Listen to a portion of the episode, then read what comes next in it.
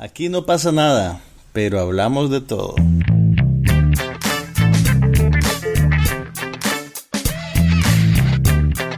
Un podcast sobre cine, TV, tecnología y todo lo demás.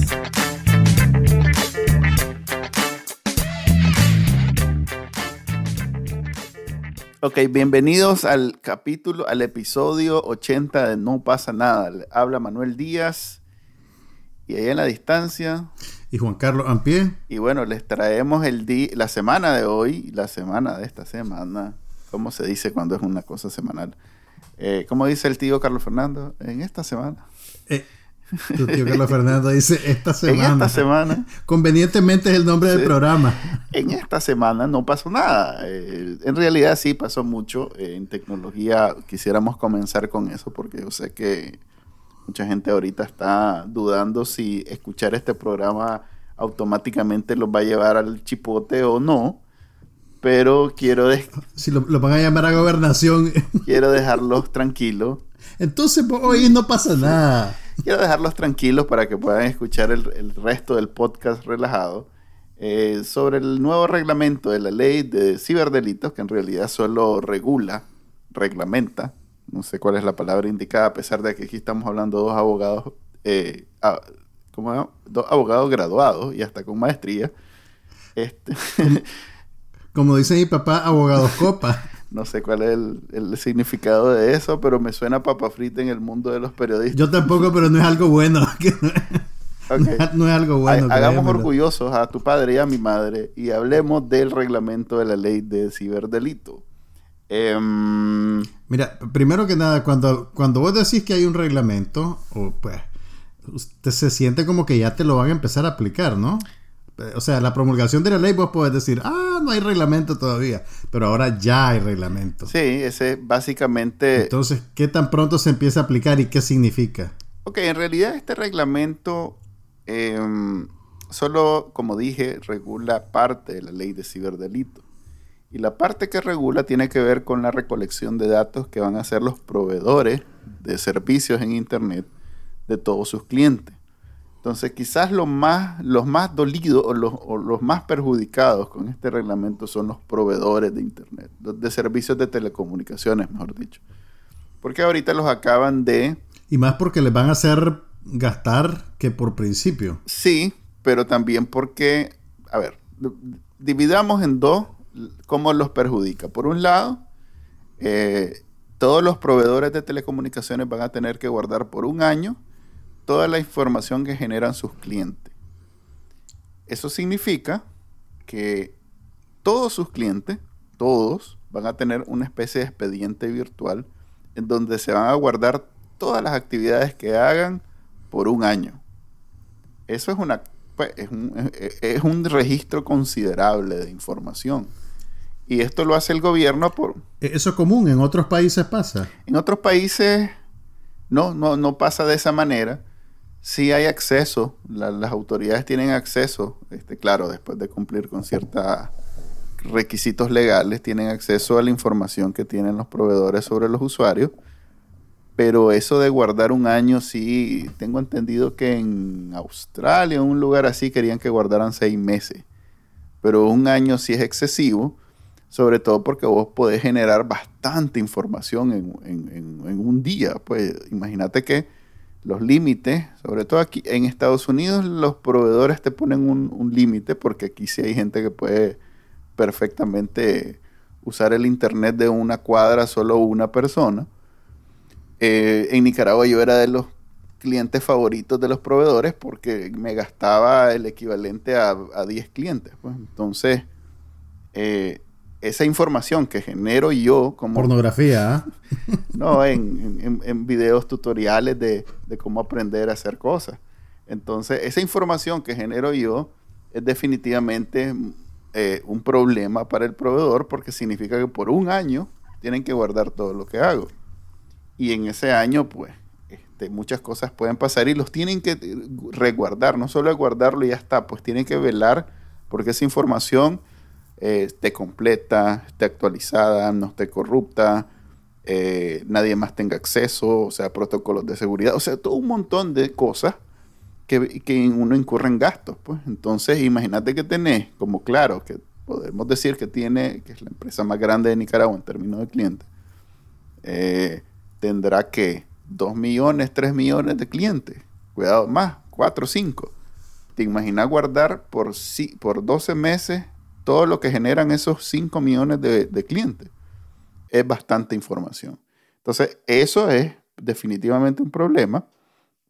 El otro problema es que estas empresas de pronto van a tener que, o mejor dicho, las empresas que proveen servicios como eh, correo o, hospedaje o, que guardan información, eh, les acaba de dificultar, digamos, ese, la venta de ese servicio porque nadie va a querer que esa información termine en manos del gobierno.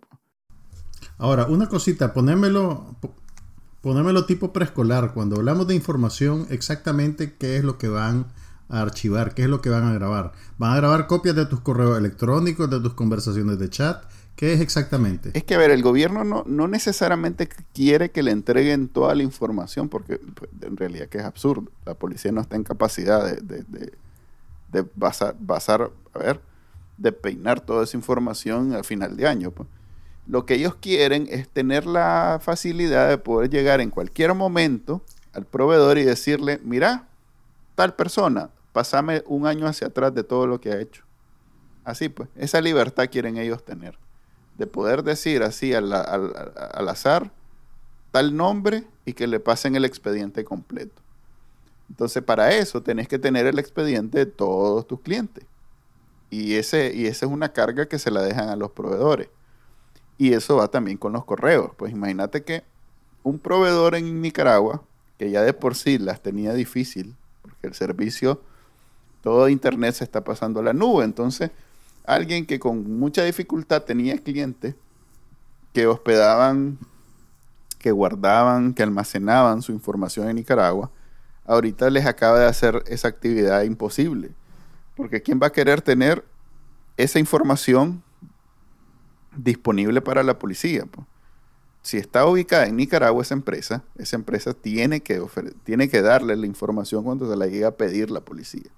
Entonces, por ejemplo, si vos tenés tu negocio en Nicaragua y de pronto querés tener un correo para tus empleados, pues para el funcionamiento de la empresa, y por lo caro que puede ser un proveedor en la nube, venís y lo que haces es que contratas a alguien ahí, pues que te ponga un servidor y que le dé mantenimiento. Te acabas de volar todo ese negocio. Pues. Toda esa gente está fuera de circulación, porque pues ya esa información ya no es ni, ni segura, ni privada, ni nada. Pues, se acaba de convertir en pública. Pues, en manos de la policía, pero pues ya sabemos que la policía es sandinista y que entonces, ¿qué es lo que puede pasar? Entonces, más que a los ciudadanos como vos y yo, eh, a los que más perjudica, bueno, yo en realidad soy un ciudadano que me perjudica como empresa porque yo proveo el servicio de Internet a muchas empresas, pues, de hospedaje y esas cosas. Pero yo no estoy en Nicaragua, así que de todos modos mis servidores ah, tienen como 10, eh, más de 10 años de estar fuera de Nicaragua, así que tampoco me afecta. En general... Este es el momento de pasarse a, tu servicio. En realidad que no soy el único, la mayoría. Me costaría a mí ahorita decirte que alguien vende ese servicio y que todavía lo tenga en Nicaragua. Eh, son muy... Bueno, yo no conozco a nadie y pues es en el negocio que me desenvuelvo pero sí debe haber gente que, todavía lo hace, que ahora pues la está viendo difícil porque entonces significa... La verdad es que yo creo que nadie la va a pensar, simplemente van a decir, bueno, hasta aquí llegó. No puedo, no puedo, ni puedo guardar toda esa información, ni ninguno de mis clientes va a querer que la guarde y se la entregue a la policía. Así que mucho gusto, hasta aquí llegamos como empresa no sé qué. Entonces, ahora, para los que tienen miedo, que prometí que les iba, lo iba a calmar. Eh, este, este reglamento viene y, habla de lo mismo que ya está en la ley, solo especifica y habla sobre cómo operativamente se puede hacer realidad lo que dice la ley. Y si ustedes usan este WhatsApp para hacer llamadas, Gmail para recibir correo, eh, etcétera, aplicaciones, pues aplicaciones modernas para hacer todas sus comunicaciones La verdad es que el gobierno, aunque tenga el acceso a los proveedores, no tiene el acceso a la información que ustedes intercambien. Esta conversación que estamos teniendo vos y yo, eh, aunque estuviéramos en Nicaragua, sería completamente invisible para el gobierno, porque estamos usando una aplicación que está cifrada. Entonces solo vos y yo la podemos ver y en algunos casos la pueden ver también las empresas que proveen el servicio, pero esas empresas obviamente no le van a dar entrada al gobierno. Entonces hasta ese... Pero esa empresa le puede decir al gobierno, Manuel Díaz estuvo conectado por Jitsi de tal hora a tal hora a tal día, por ejemplo. En todo caso, eh, a los que tiene acceso el gobierno es a los proveedores. Entonces el proveedor le va a decir, mira, estos más estuvieron pegados a Facebook todo el día, pero lo que hicieron ahí en Facebook no sabemos.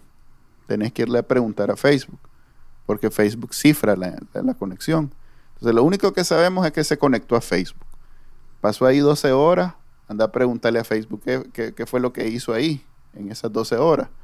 Y ya sabemos que Facebook, pues en, este caso no, no baila, el comandante se queda, así que buena suerte a la policía tratando de saber esa información. Y eso va también para WhatsApp, va también para YouTube, va también para Twitter, donde sí el gobierno va a tener acceso a los mensajes de texto, esos viejitos, los SMS y las llamadas de voz normales, esas que haces vos cuando usas el teléfono y la, agenda de teléfono, pues llamas a alguien. Así que les Por celular. por celular. Así que les... Y bueno, y por línea fija también, sobre todas las cosas. Esas nunca son cifradas, o sea que esas están listas. No usen el teléfono para nada. Ok, dicho esto, podemos pasar entonces a lo que los fans de No pasa nada este, prefieren, desconectarse de las, esas noticias horribles que hay en Nicaragua y hablar de lo superfluo. Y la noticia más importante de lo superfluo en No pasa nada es que Juan Carlos fue a Sundance. Contame, Juan Carlos. Eso es como ir a. Digamos más bien que Sundance vino a mí. eso es como ir a, Mira, Francia. Bueno, lo que pasa es que este año. No. Estoy confundido, ¿verdad? Algo así, algo así. Mira, y como ir a Cannes, decir. ir a Cannes, Festival de Cannes. Pues algo parecido. así en Francia, ¿no? y estaba cerca, porque quedé en Francia, quedé en Francia. A ver, bueno, realmente eh, es un poco difícil ufanarse, ¿verdad? Porque digamos que la pandemia operó a mi favor. Y este año el Festival de Sundance, que ya tiene casi cuatro décadas, se hizo por primera vez integralmente de manera virtual. Entonces todas las películas en la competencia oficial, en la sección de innovación, en la sección de medianoche, todas se hicieron disponibles a través de una plataforma que desarrollaron y la gente se conectó pues desde sus ciudades, desde sus países y nadie fue así en molote a Park City, Utah, que ha sido la sede del festival desde que nació, ¿verdad? Entonces logramos cubrir el festival, estoy publicando reportes diarios en new.com.ni. No, creo que sí. bueno, en la revista New y también en Confidencial va a salir eh, un resumen impreso al principio y al final del festival. Y realmente, pues, a pesar de que es una cosa virtual, te digo, el, realmente la tecnología ha funcionado muy bien y, el, acceso pues, a las películas es bien eficiente. Y, ya una vez que, estás en, la rutina, pues es como, como estar en el festival de verdad, pues, o sea, pues sabes el dicho ese de que tener cuidado con lo que deseas porque se puede hacer realidad. Ajá. ¿Y qué es lo malo entonces de ir al...? Se trata de pasar viendo películas literalmente todo el día, seis películas al día. Eh, que yo realmente, pues con todo y lo que me gustan las películas, no estoy acostumbrado a ese trajín. Entonces, ha sido, eh, ha sido digamos, un, un, ajuste mayor para mí, pero, pero realmente lo, lo, he disfrutado. Mira, en estos dos días, bueno, el festival empezó el jueves en la noche. Eh, tuvo su, su, apertura con una película dramática que se llama Coda. que es, eh, es un drama de crecimiento de una muchacha que es la única miembro de su familia que puede escuchar. Su papá, su mamá y su hermano son sordos. Eh, y son, trabajan como pescadores en el noreste de Estados Unidos. Y ella pues es una adolescente que está a punto de terminar la secundaria y descubre que lo que a ella le gusta hacer es cantar. Y entonces como su familia no puede escuchar, eso se vuelve digamos como un factor de desunión. Porque no pueden entender bien qué es lo que ella quiere hacer con su vida y ella se siente como que está huyendo y, y renegando de su familia porque la naturaleza de su actividad pues está, es algo que ellos simplemente no pueden conocer del todo. Eh, La película es... O sea, es- eh, no es una gran película, pero está bien hecha. Está muy bien actuada. Por cierto, a la gente le probablemente hasta consiga distribución en Latinoamérica porque Eugenio Derbez tiene un papel secundario en la película. Ah, eso garantiza, Él hace el papel de eso garantiza taquilla. distribución. Eso, real- realmente es una, es, es una decisión muy inteligente meterlo porque van a conseguir distribuirlo en el mercado mexicano, que es un mercado bien grande, y en Centroamérica, y probablemente en todos los países de habla hispana. Pero eh, la película es- es- en, en alguna medida es un poco formulaica en el sentido pues de que vos, vos ya has visto esta historia antes, ¿verdad? Lo que la hace novedosa es el hecho de que los, de que los personajes sean sordos y que reclutaron a, persona, a actores realmente sordos para interpretar los papeles. Por cierto, la, la- la actriz que interpreta el papel de la mamá es Marley Matlin, que es la primera, creo que es la primera actriz sorda que ganó un Oscar de la Academia como mejor actriz. Ella ganó en los 80 por una película que se llamaba Los hijos de un dios menor. No sé si vos alguna vez la viste. Eh, sí, de hecho estaba, ¿Te suena, verdad? sí, pero yo más bien a ella mi referencia es eh, los tiempos de West Wing, que tuvo un papel importante. De una serie de televisión que... La- no, no una serie Ah, de ok, televisión. ok. Eh, la serie de Aaron Sorkin. La serie de la televisión. serie de Aaron Sorkin donde... Que es como tu Mesías. No, pero es uno de los mejores guionistas en la historia del- de la televisión y el cine. Y ella tiene un papel importante, pero nunca terminó pues de, de ser de los, de los permanentes. Y estaba viendo que en IMDb la tienen Fíjate que he- bastante en rotación y no entendía por qué. Entonces ahora que me estás diciendo ya entiendo por qué. Es por eso, mira, es, un- es una cosa curiosa y ahí vos te das cuenta de, de las limitaciones de la industria, pues, y del contenido que se produce a la hora de hacer lugar para talentos que se salen de lo, de lo usual, digamos, o de lo normativo, porque realmente para cualquier actriz ganar un Oscar de la Academia te catapulta la carrera, pero realmente en Hollywood y en los 80 no habían más papeles para una actriz eh, sorda.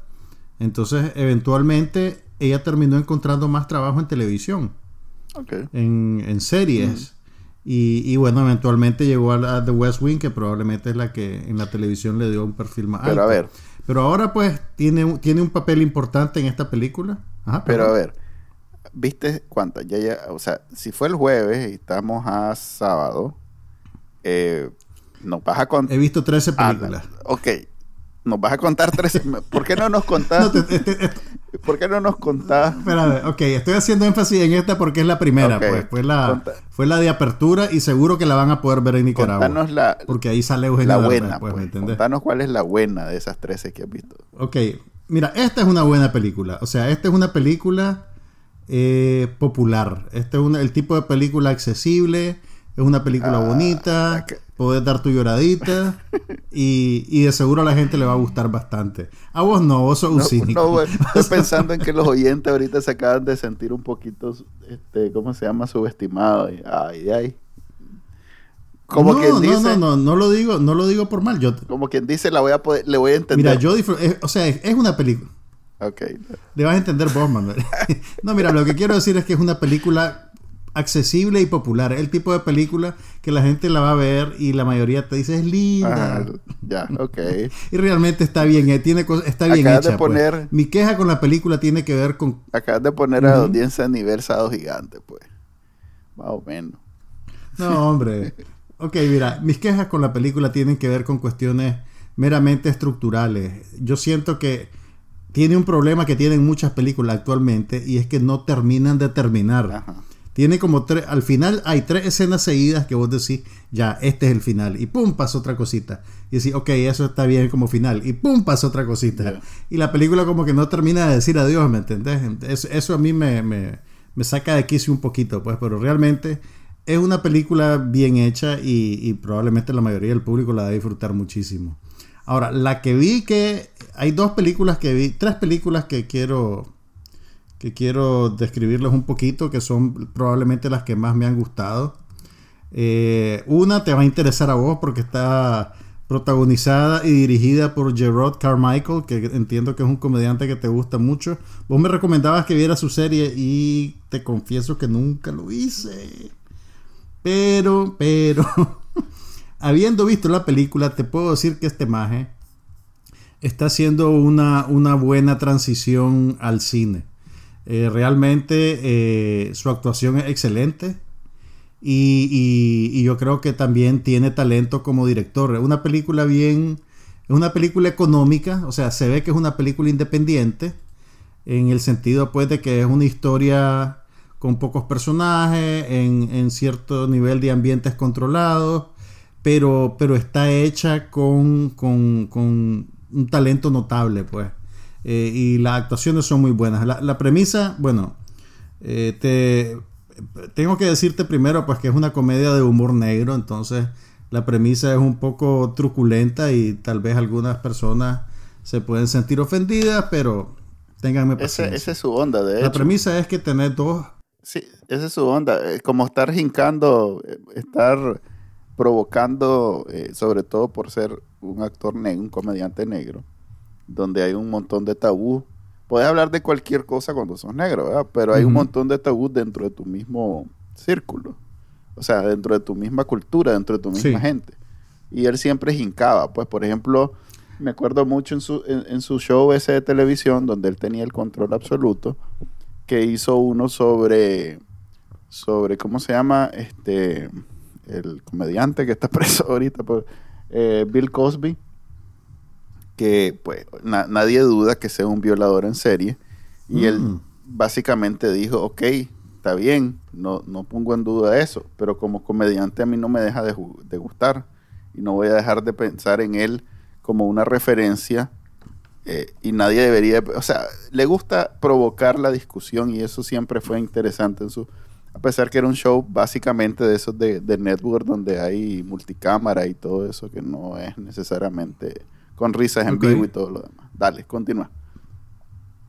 Mira, esta, esta película, yo, pues, yo me imagino por la misma naturaleza de cómo haces una película, no, no tiene así un tema, digamos, de rabiosa actualidad, por así decirlo, como que, como que te voy a decir, va a hablar de las protestas de Black Lives Matter, que fueron hace seis meses. ¿Y cómo se llama? Sí, no Entonces es más un ejercicio dramático.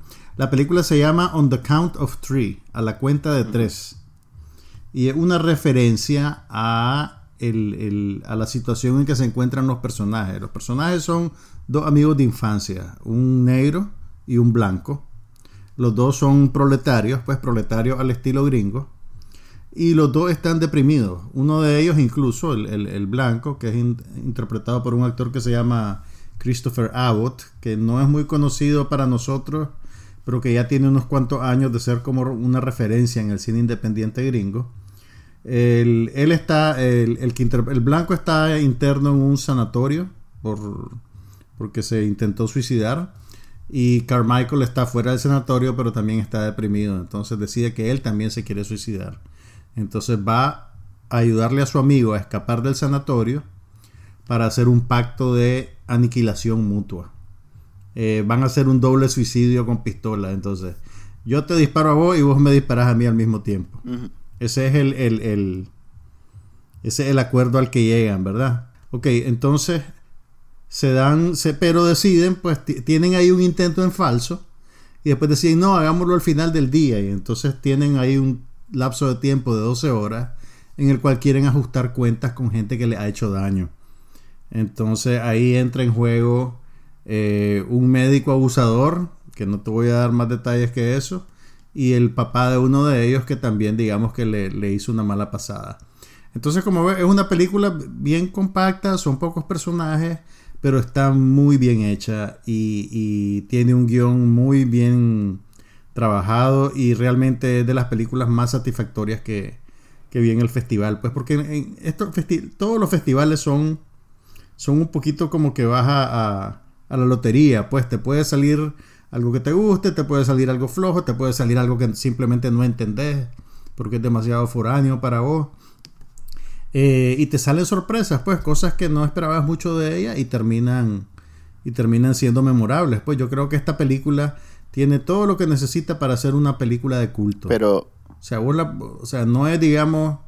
No, te iba, te iba a preguntar si eh, tenés que votar o, o tenés que, no sé, decir algo. O sea, te, te enseñan la película, supongo que es exclusiva, solo a los que asisten al, al festival. ¿Y qué esperan de tu parte? Eh, ¿Una crítica? Eh, ¿Una votación? Mira, vos básicamente cuando aplica, cuando vos aplicás para cubrir un festival, pues vos decís, pues yo voy a hacer más o menos tantos artículos, tales cosas, y se van a publicar, y ellos pues básicamente te dicen, sí, pues dale. Pero no, no, no- estás, digamos, obligado a hacer un, un artículo por cada cosa que veas. Es, es muy difícil de, de controlar y de administrar eso, pero sí esperan que hagas cobertura y, y- y al final te piden pues que les compartas copias de las cosas que hiciste. Pero no hay, digamos, una cosa que te están fiscalizando to- todo el tiempo. Hay un premio de la audiencia que no sé exactamente cómo, cómo van a hacer para implementarlo en esta ocasión, porque estos festivales también tienen público civil, pues, ¿me entendés? Gente que viaja, que compra entradas y, y que va a las películas, pues. Yo recuerdo en, en- en- en los viejos tiempos, pues en las entradas de los cines habían tarjetas y vos apuntabas la película que te había gustado. Porque también pasa que no todo el mundo ve las mismas películas. Hay 200 películas y tenés poco tiempo para verlo, entonces no, no, no son, digamos, tan... tan no son Usualmente lo, lo popular termina siendo favorecido. Sí hay jurados que para cada sección están determinados para ver todas las películas y para emitir un juicio. Por ejemplo, la selección oficial de, son 12 películas. Son 12 o 10 películas más o menos. Y bueno, Y ese jurado, que son ocho personas célebres, que son, Dan se las Ah, ya. nombra, eh, ve las ocho películas, todos los días ve una, deliberan, platican, y eso es así en todos los festivales. Ok. Entonces, te tengo buenas noticias. Si te gustó esa, eh, Gerard K. Michael eh, es un prolífico eh, escritor, comediante. O sea que si le va bien, pues vas a poder disfrutar de muchas ideas y muchas películas así bien originales y bien hechas. Porque sí, en ¿Qué hizo después del, del sitcom? eh, supongo que esta película, porque es que, mira, es evidente cuando al- al- a, la, a la estrella del, del- del proyecto le dan libertad creativa. Y a él le dieron libertad creativa asumiendo las consecuencias. ¿Ya? Entonces, en esa, en esa, en esa serie, fíjate qué interesante. Fue la serie donde Tiffany Hardish eh, como que se hizo Sale, sa- sale en la película. Sí, sí, me película. imagino, porque es, su crew, pues, es su, Tiene un es su papel. people. Entonces, eh, eh, esa, esa serie que no tiene, o sea, no tiene nada así importante que vayamos a recordar por mucho tiempo, pero era su serie y, y él hizo lo que quiso y aunque no la renovaron y la cancelaron, eh, eh, eh, es su proyecto. ¿Tuvo una o dos temporadas? Ay, ¿por qué se llama? Estuvo tres temporadas. Ay, no, sí.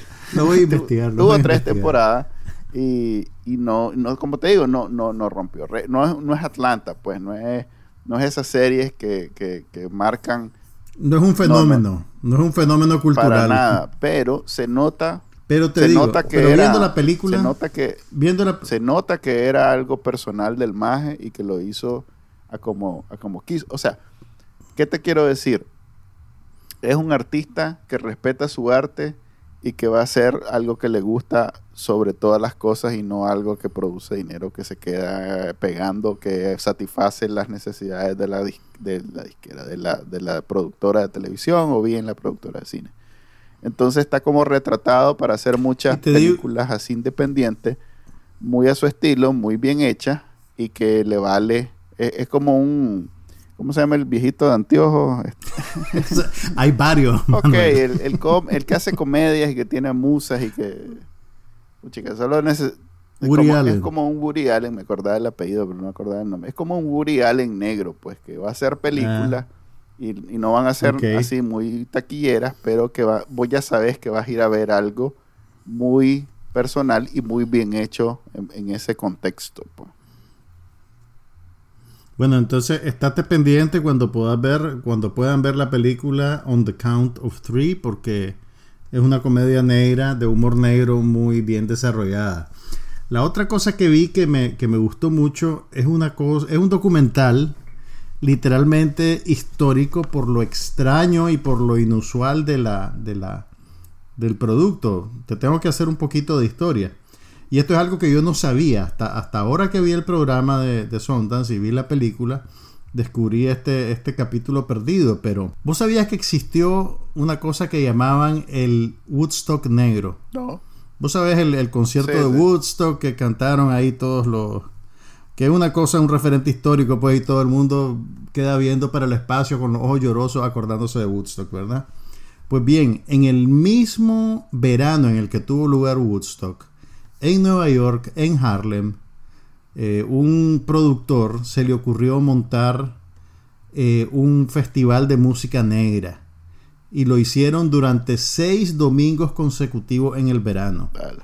Eh, y esto era pues una época particularmente efervescente. Apenas habían pasado unos cuantos años del asesinato de Martin Luther King. En Nueva York había mucha inestabilidad por la violencia racial y por la pobreza. Entonces eh, la ciudad era como un polvorín. Entonces a alguien se le ocurrió que si hacían eso en el verano podían, digamos, entretener a la gente y calmar un poquito los ánimos. Entonces hasta el ayuntamiento y el alcalde se metieron y consiguieron sponsors y montaron este festival que eh, eh, era una cosa increíble. O sea, ellos contabilizan como que en, a lo largo de todas las sesiones llegaron 300 mil personas.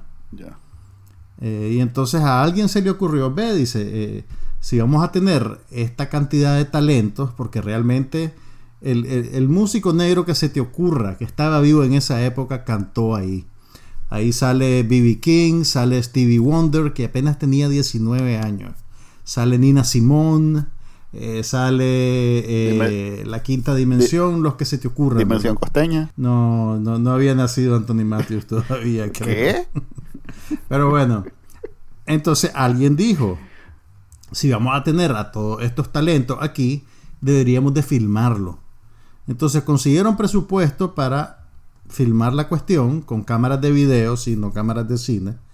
Eh, y entonces existía pues un, registro electrónico de ese evento. Y cuando el, evento termina y eso, ya no- nadie tenía plata para que lo editaran. Entonces todos los cassettes pasaron, porque eran cassettes realmente, eran cámaras de video, video, pues de los que, de lo que se usaba en televisión en, en ese entonces. Todos los cassettes pasaron metidos en una bodega. Y con el tiempo la gente se olvidó que eso había sucedido.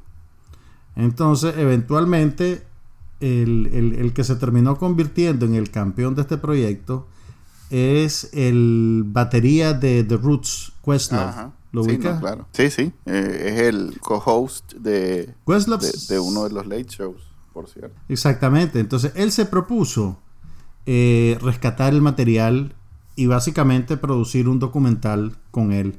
Entonces el documental tiene, digamos, eh, algunas, tiene varias de las interpretaciones musicales de, la, de los talentos de perfil más alto tal vez, pero también te va armando la historia pues de ese momento, digamos, en, en, en la lucha de la, de la población negra de Estados Unidos. Y es una cosa interesantísima, o sea, aparte de que me, me- contó un montón de cosas que yo o no sabía o las sabía muy superficialmente, eh, las interpretaciones son magníficas y casi que te dan ganas de que ahora alguien, no sé si la colección Criterion o quién, edite el festival completo limpio, pues, porque tener, digamos, la, en las interpretaciones musicales que te incluyen, es un documental de dos horas casi, pues a, a la hora del puente instrumental salen unas cabecitas parlandas, parlantes hablándote de lo que pasó, de Martin Luther King, de lo que sea, ¿verdad? Entonces te saca un poquito de la onda de la música, pues te ponen solo pedacitos de música y te quedas con ganas, pues, de verlo todo. ¿En qué año fue? 1969. Oh, ok.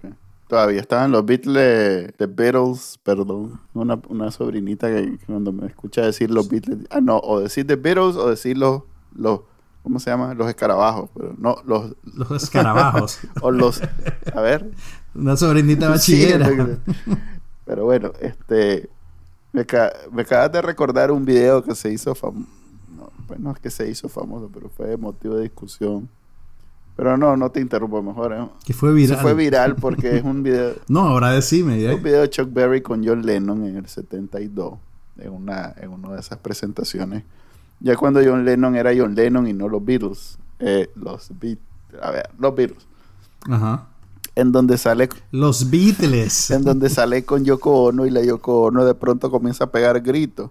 Y, y, los maes la quedan viendo así de, este, eh, ¿qué está pasando? pues que vos sabes que Yoko Ono es- Loco, esa era su Sí, marca. Pues sí, pues, pero estaba, estaba, estaba escribiéndose la leyenda, eh, estaba viendo historias en vivo y a todo color, porque ya eran televisores a colores. Era un junte para la historia, como dicen los reggaetoneros. Y la maestra le, le ron- en el momento, quién sabe por qué, le roncó comenzar a pegar esos gritos absurdos que pega. Entonces el maestro Chuck Berry solo la quedaba viendo. En las inmortales palabras de Gloria Estefan, el ritmo la atrapó. Pero ni siquiera era melodioso, pues era solo... ¡Ah! Así son los gritos que pega. Entonces, El ritmo es ritmo y no se puede negar, hermano. ok. Pero bueno, Como mira, e- este documental, cuando lo puedas verlo, velo. Porque es, eh, o sea, es- yo creo que para cualquier persona que le interese la música, es, es, digamos, de, de- es exigido que lo veas, pues es casi que nivel tarea, pero es una tarea que la vas a disfrutar. Nos vas a contar este pronto, de la, no ha terminado, ¿verdad? El festival de, de Sundance. O sea, todavía tenés tarea. No, no, el festival termina hasta el, hasta el miércoles de la semana que viene. Ok. Todavía hay, hay muchas cosas que ver. A propósito de música, saliendo de, de ese reporte inicial que después se va a hacer, va a haber parte 2 en el próximo No pasa nada. ¿Sabes qué película no hablamos y que hace poco salió y que sí la vi? La vi con toda la familia aquí. Ajá. Eh, Soul de, de Disney, pues de Disney que salió en Disney Plus. Ah, la película de Sí, Pixar. la película de Pixar. Ok, ok. ¿No la has visto? Si, si querés, déjame te- solo déjame hablarte de una película más de Sundance y si querés nos pasamos a Soul. Ok, vamos a ponerle el Sundance Edition a este. dale, pues dale. ya. Vamos a cerrar, vamos a cerrar el capítulo de Sundance. Pero la tercera película, bueno, hoy vi una película muy buena, pero digamos la tercera que más me gustó es también una, una cosa un poquito rara. Es un documental eh, de un director danés, cuyo nombre ahorita se me escapa. Pero es un documental que cuenta la historia de un compañero de escuela de él que era un refugiado afgano. Y básicamente lo que él hace, pues lo, lo- aborda en su, en su adultez, ya un hombre de 36 años, y le pide, mira, yo nunca entendí cuál era tu historia, yo solo sé que vos eres refugiado, quiero que me la contés. Entonces el hombre accede a contarle su historia y eh, básicamente le cuenta su vida desde su infancia en Afganistán a principios de los 80 hasta, hasta que vive en Europa y lo particular es que este documental está casi completamente animado. En parte por proteger las identidades de las personas y en parte también por poderte dramatizar el testimonio que él te está dando, pues porque te, te está contando un montón de cosas que obviamente no tiene ningún registro ni de audio ni de video, ¿verdad? Que cuando lo pasaron unos traficantes de personas, suponete, dentro de un container, dentro de un barco que casi se hunde, por ejemplo, no, no tenés video de eso. Entonces, la, la decisión creativa del director fue animar todas esas cosas que el hombre le contaba. Y, y realmente es una película extraordinaria. Pues el, el- el- aparte de que los temas nos tocan cerca, por razones obvias, eh, estéticamente es muy, muy, muy. Una película muy linda, pues muy bien, muy bien hecha realmente. Y, y también la época, fíjate que eso, eso me, me, me chocó bastante. Eh, pues aparte de que Afganistán tiene su, su capítulo ahí pseudo revolucionario, con consecuencias insospechadas, como el de Nicaragua, eh, también tenés todas las, se- la- la- la- las señales culturales de la época. Pues ahí él te cuenta pues que chiquito veía las películas de Van Damme y tenés los referentes musicales que todos conocemos, hasta la relación que ellos terminan teniendo con la Unión Soviética, porque en parte de su periplo terminan en la Unión Soviética. Y nosotros pues también en los 80 tuvimos mucha influencia de esos lados y mucha referencia y mucha cosa. Entonces es fácil identificarse con lo que estás viendo. Y, y yo creo que eso, para bien y para mal, contribuyó al impacto de, emocional que la película tuvo. Pues casi que, casi ni- ni- nivel de estrés postraumático. ¿Y para qué querés que la gente en Nicaragua vea una, eso? una buena película. Eh, La, la película se llama, en, el título en inglés es Flee, que quiere decir huir. Entonces, Es eh, yo, yo- no, me, no, no me extrañaría que le dieran algún premio en el festival, pues, porque realmente ha sido muy bien Es recibido. complicado en, en esos festivales encontrar distribución para mercados así como Europa y Estados Unidos. Para Nicaragua, digamos que está difícil que alguna de esas películas llegue algún día, a menos que las rescate Netflix o Amazon, que está... Que es lo más probable. Sí, supongo. Yo, yo creo que, yo creo que hay buenas probabilidades de que, de que esas películas lleguen por esa vía. Por ejemplo, la, la primera que te conté, Coda, la película de apertura, la de Derbez, entiendo que Apple Plus la está comprando. Lo que no tengo claro es si, si la gente puede ver Apple Plus en Nicaragua. No, no puede. Creo que Nicaragua llega a Amazon porque no tiene restricciones, Netflix y HBO. No, Disney Plus está... No, HBO, Disney Plus. HBO Max creo que va a abrir en Latinoamérica en el verano o en primavera. Ah, bueno, y tomé en cuenta algo. Amazon Prime, apartando los originales de Amazon, la librería que Sí. tiene disponible es diferente a la librería gringa. Ajá. Para que lo... lo- lo- sí. Y Amazon sí, sí. Prime, la libre es monstruosa. Yo no sabía cuando todavía tenía Amazon, pues el Amazon Prime.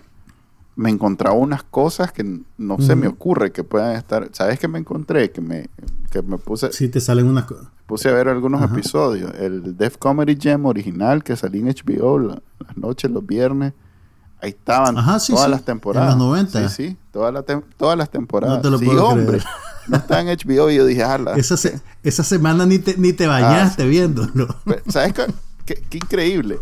Yo que aquí paso cancaneando que no me acuerdo el nombre de la gente, pero me puse a ver un par de episodios que son bien cortitos, duran como 15 minutos, es una cosa bien efímera. Y, y me acordaba de todos los chistes importantes de la, de la sed de la gente.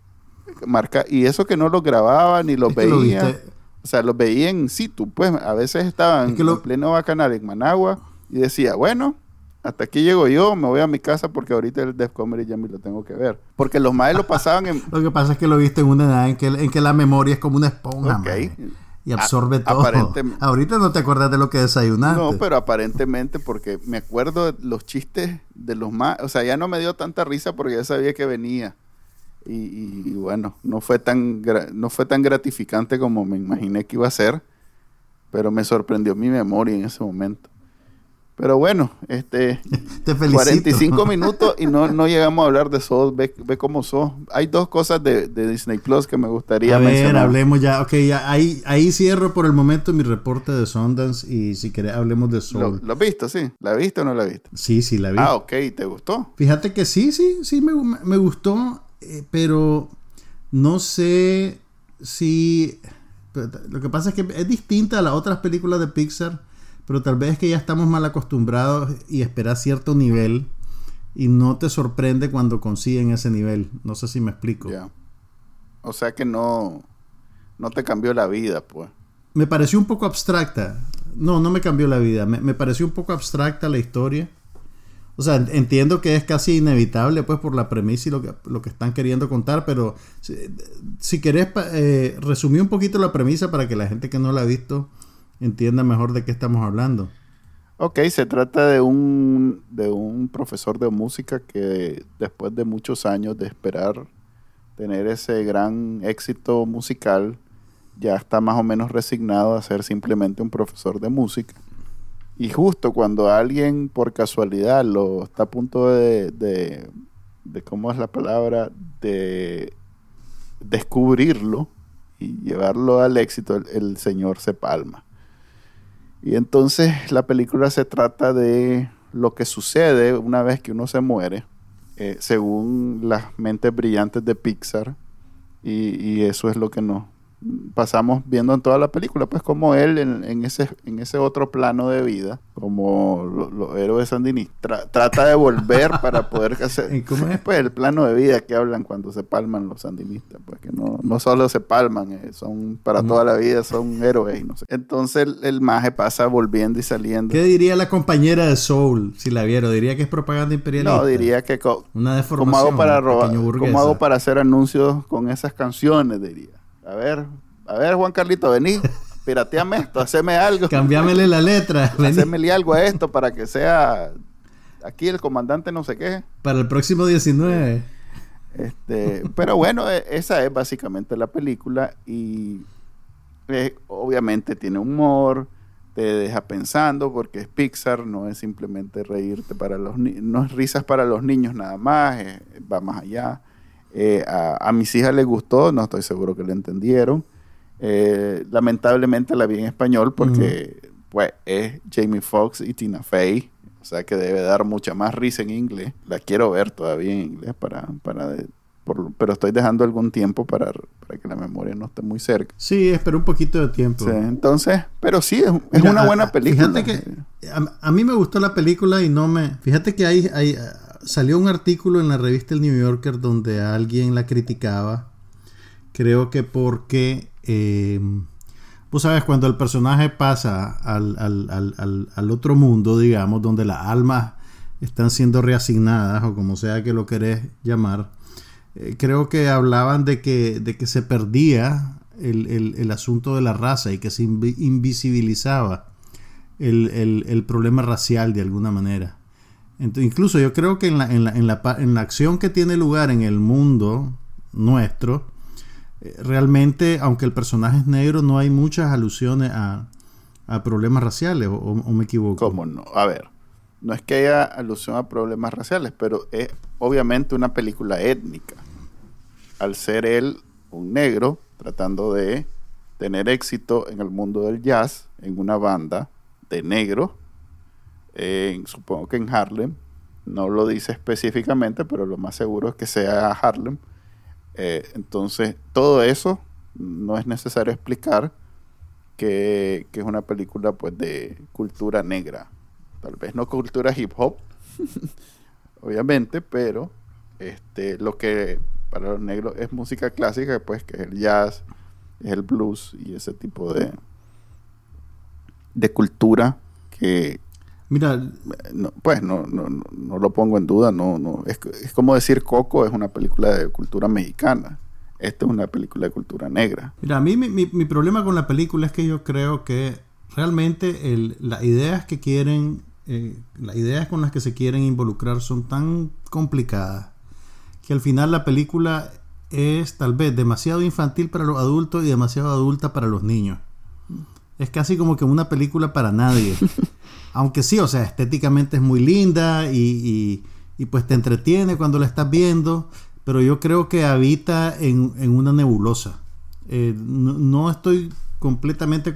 La, quiero ver de vuelta, pero, pero no sentí que fuera una película satisfactoria. Eh, eh, es, una, es una cosa curiosa, rara vez me pasa algo así con las películas de Pixar, pero yo, creo que tiene que ver con, con, lo complicado del tema que están tratando, pues, y ese equilibrio que necesitan buscar entre, entre hablarte de cosas tan, tan profundas y, complicadas y, polémicas y, además entretener pues a, un público infantil. Es, bien, bien...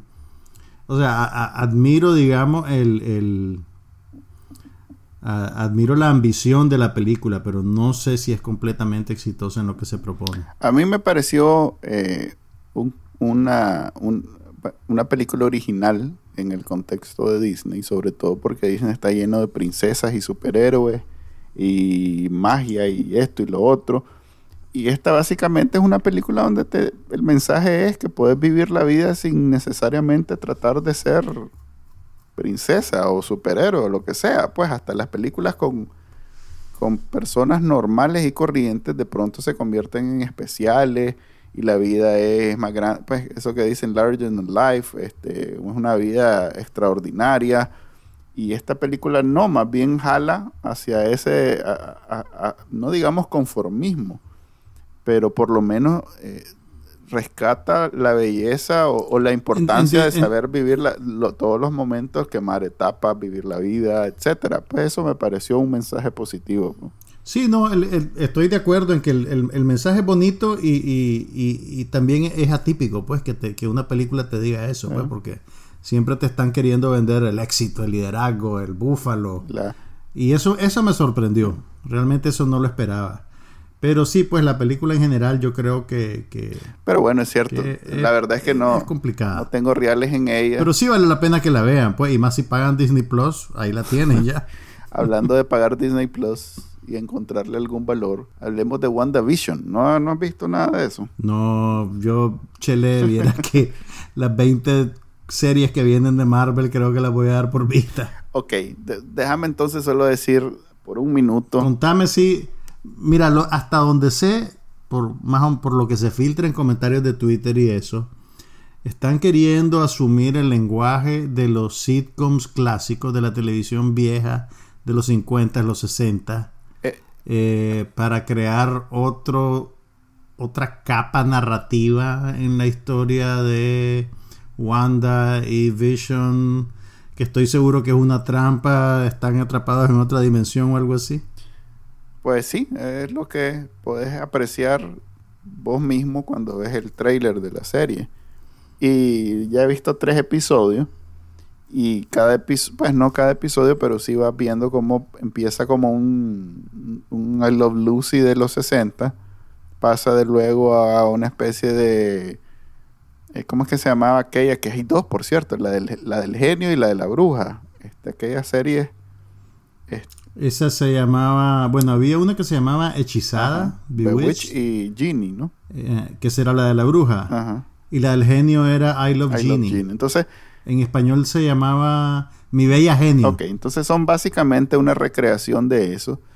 Pero, pero fíjate que me recordó mucho, este, primero no tiene nada que ver ese aspecto con el mundo, con el universo Marvel, con MCU, que tan mal te cae.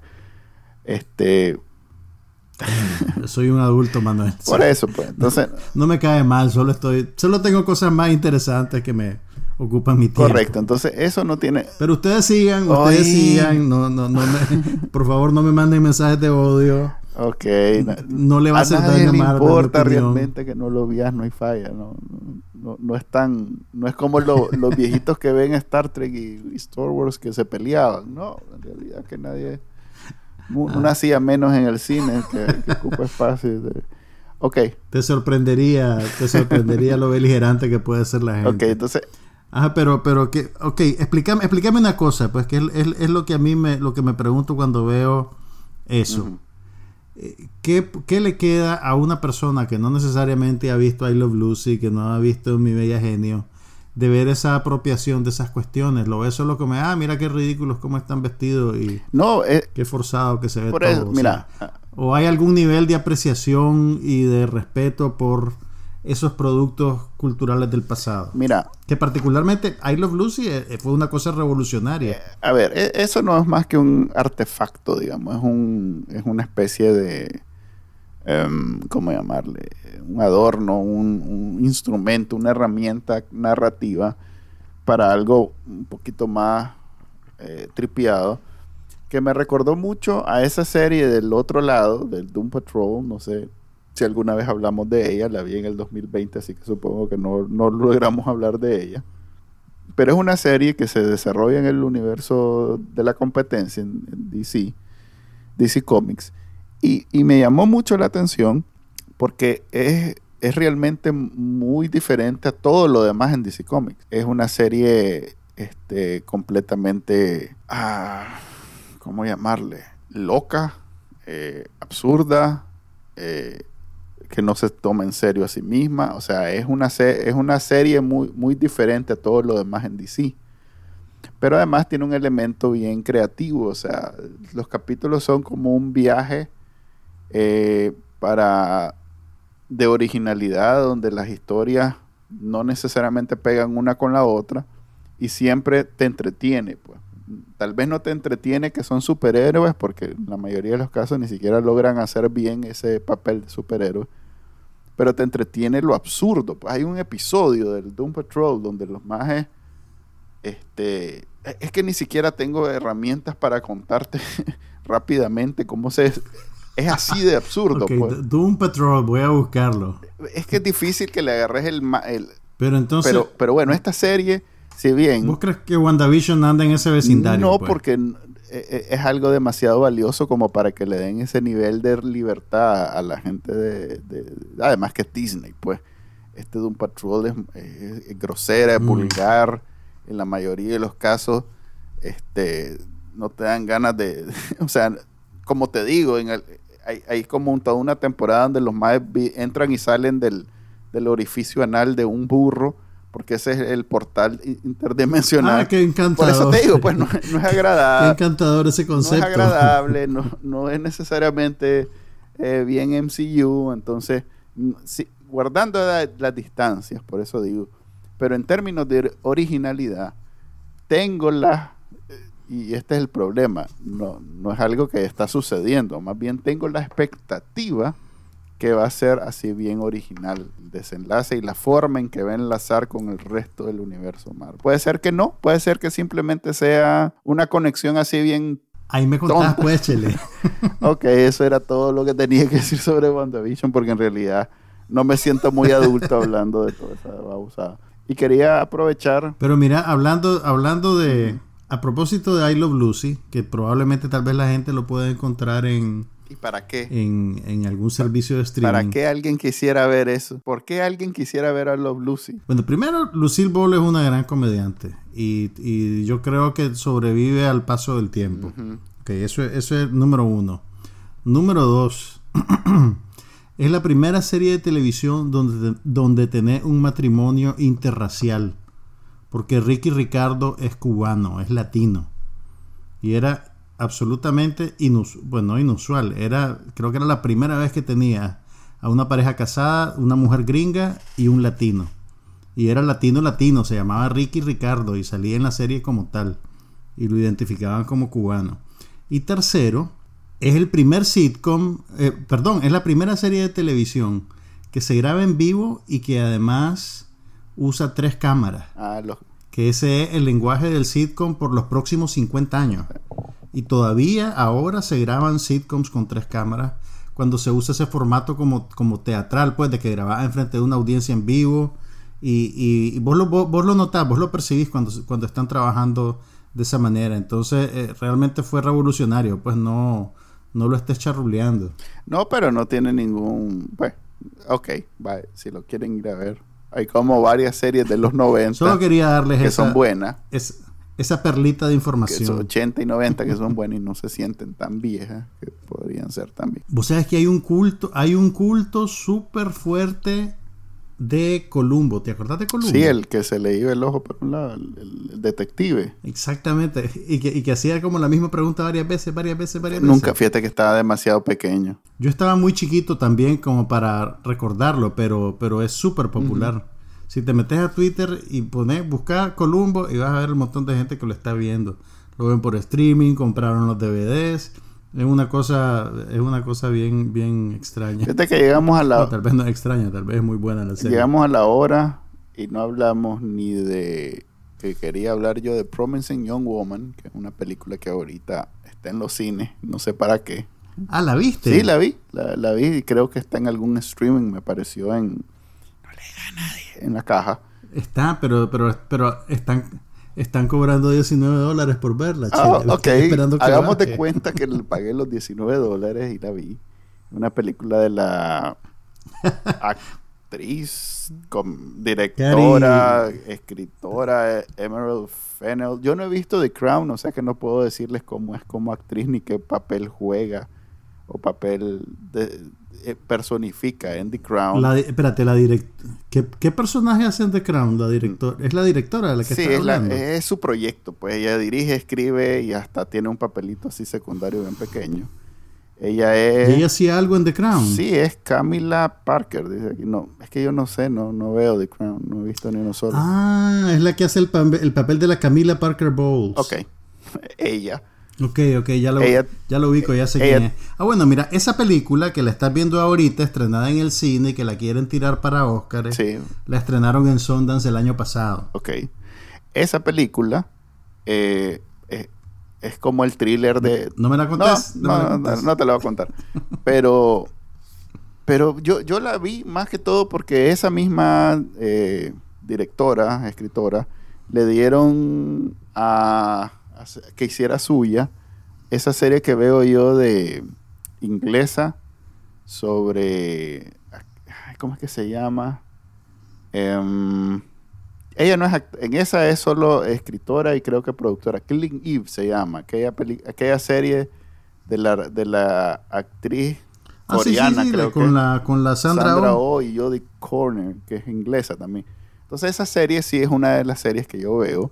Sí, sí, sí. Vi la, Es bien original, bien divertida, bien, bien estilísticamente también es, es espe- violenta. Sí, correcto. Pero sabe, sabe encontrar, eh, a ver, los dos personajes principales son mujeres y aún así encuentra un, un balance, este, digamos que aceptable, o sea, incluso mejor que muchas de esas películas que hoy en día salen con personajes femeninos como principales, que se supone que son de acción, pero que nadie les cree.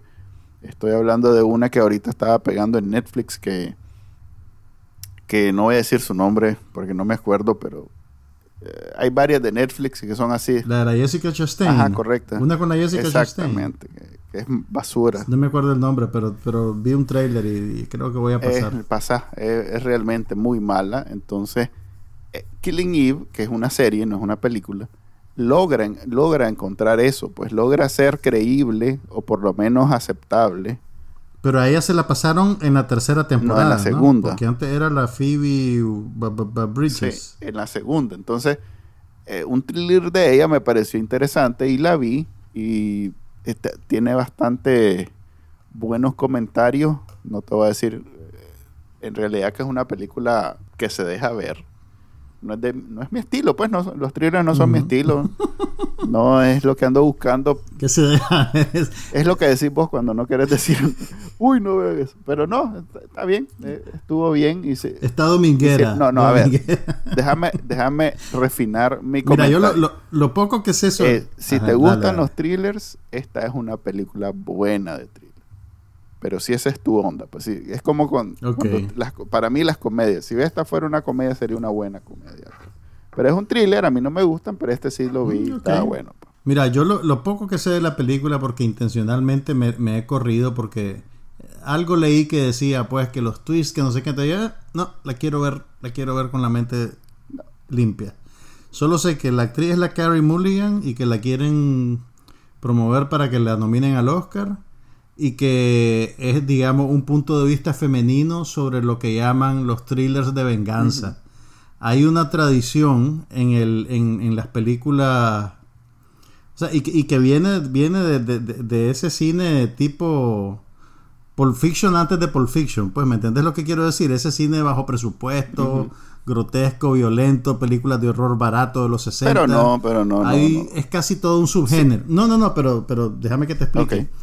En, en- en ese subgénero hay un montón de películas de horror, por ejemplo, en el que le hacen cosas horribles a una muchacha, la violan y después ella viene y se venga con una con violencia igual o peor que la que le aplican a ella.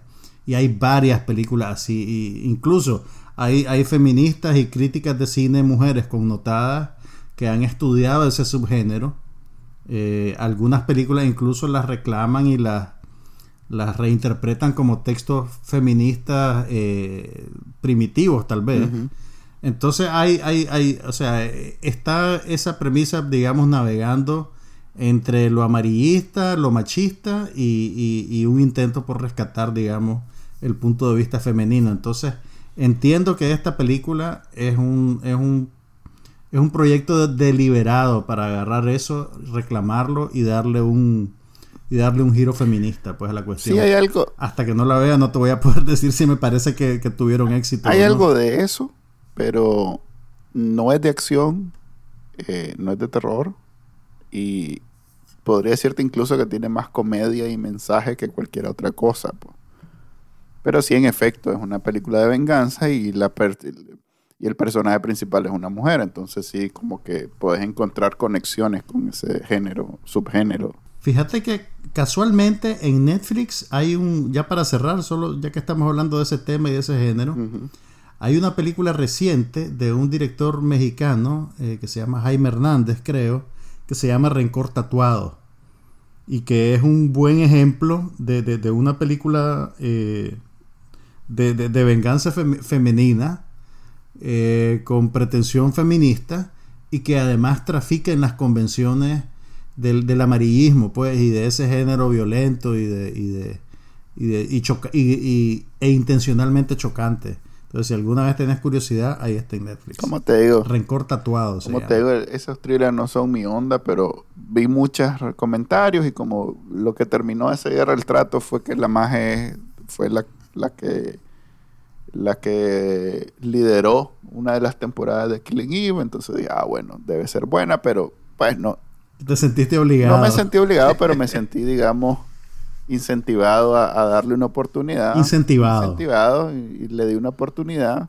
No es lo que esperaba, porque esperaba más acción, esperaba un poquito, pero estuvo bien. Así que si les gusta el thriller, vean, ya lo he dicho como cuatro Voy a veces. buscarla, pues, y ahí, ahí te cuento cómo me va. Dale, ju- juntar los 19, 19, decís que son 29. 19.99, no es como ir al cine. Ok, no hablamos de Lovecraft, que es una serie de HBO que me hubiera gustado hablar de ella. No la he visto, Chele. Perdóname. Dame tiempo para verla y después la esa- platicamos si Esa, serie vale la pena verla. Fíjate que es de esa serie.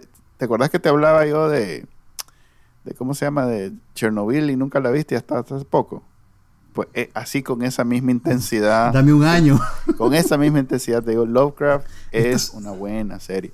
Es de esas series que la ve Ahora, vos también venís tarde. No. Pero vos también Yo venís la vi tarde. cuando- Esa serie salió en el verano del año Pues pasado. sí, yo la vi cuando estaba un mes de haber salido. Y, ¿Cuándo sí, salió? sí. Lo que Ah, pasa es que que no vos- hablamos vos en sos- el 2020. Puso Búfalo. Pero ve- véanla. vos estás al día. loco. Véanla, véanla. Es como ver las películas de, de Indiana Jones combinado con, a ver, una- como modernizadas, porque son, cada episodio es una aventura in- muy bien hecha, este, da, da mucho, a mí me dio mucho placer ver cada episodio y eso que eran, ya sabes, una vez a la semana, no eran todos de un solo. Entonces fueron un, un par de meses muy agradables en televisión.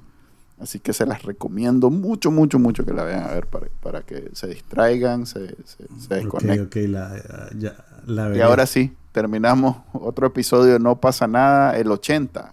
Es especial porque termina en cero. Porque- no sé, ¿qué significa 80? ¿Cuán- Si fuera semanal Bueno, se- sería el segundo año, no, ni siquiera. Sería como el año y medio, una cosa así. Ni idea. Bueno, se despide de ustedes Juan Carlos Ampie. Manuel Díaz y nos vemos la otra semana. Aquí no pasa nada, pero hablamos de todo.